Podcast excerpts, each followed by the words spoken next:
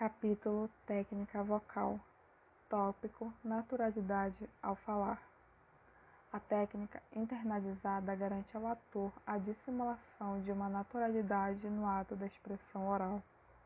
Naturalidade esta que não tem nada a ver com naturalismo, mas com a naturalidade que encobre a arquitetura tão emaranhada na riqueza dos levantamentos. Guide escreveu em 1902. O grande erro dos atores hoje em dia, quando representam, consiste em tentar triunfar o natural onde deveria triunfar a arte. Falar com naturalidade deve ser para o ator um requinte do jogo aplicado. Ele ilude a plateia com esta naturalidade aparente. Naturalidade dissimulada, portanto igualmente clara, mas linear até rendilhada se preciso for.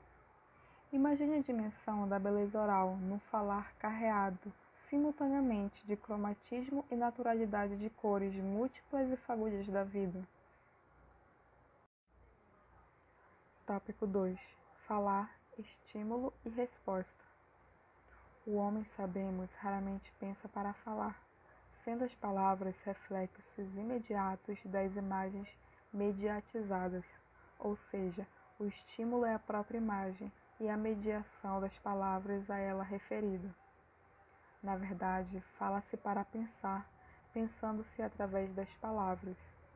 A emissão oral é o próprio pensamento com a palavra puxando palavra, som puxando som, ruído puxando ruído, como se fossem cadeias ordenadas, contaminadas de sentimentos, sensações, estímulos e respostas falamos de acordo com os estímulos que recebemos um do outro.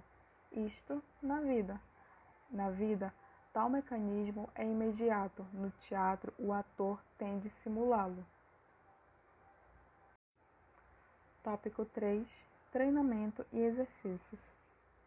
Exercícios inúmeros e variados qualitativamente são adotados neste percorrer do respaldo técnico oral aplicados em atores com distintos potenciais vocais e treinados diariamente por sobre toda a estrutura até agora proposta.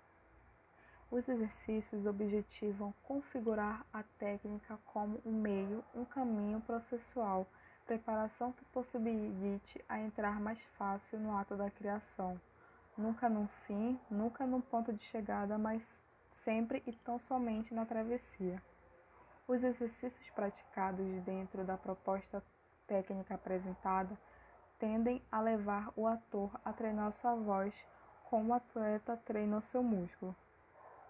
A técnica é fundamental na medida de seu incorporamento sucessivo pelo autor, que vai se permitindo selecionar a variação de expressões brotadas naturalmente, sem se evidenciar como técnica. Por meios técnicos, ainda domina o ator a emoção, desenhando-a, jogando com ela e oferecendo à plateia a mais vasta ilusão de sentimentos. Tópico 4: Concentração, segurança e responsabilidade.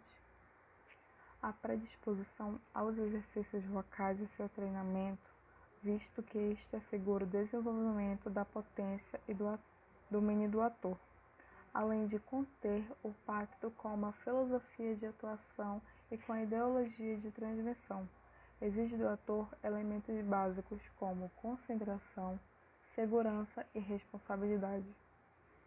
Assim coloco porque um dos músculos gangrenados do teatro que pode levar o ator a uma irreversível paralisação é o excesso de segurança, somada também a um excesso de ego, esta segurança pode levá-lo facilmente a congelar excessivamente o trabalho. O que se propõe não é simples insegurança, tão cruel quanto a insegurança adotada como uma postura consciente e opcional como virtude. Esta espécie de insegurança administrada ou harmonia na insegurança é tão fundamental ao ator por ser ela inclusive que afasta a possibilidade de cristalização do processo, garantindo o movimento e com ele a constante renovação. Acreditar que somos seguros representa para nós unir, acreditar que somos inseguros re representa para nós cindir. Ao ator cabe um deslocamento nesta configuração.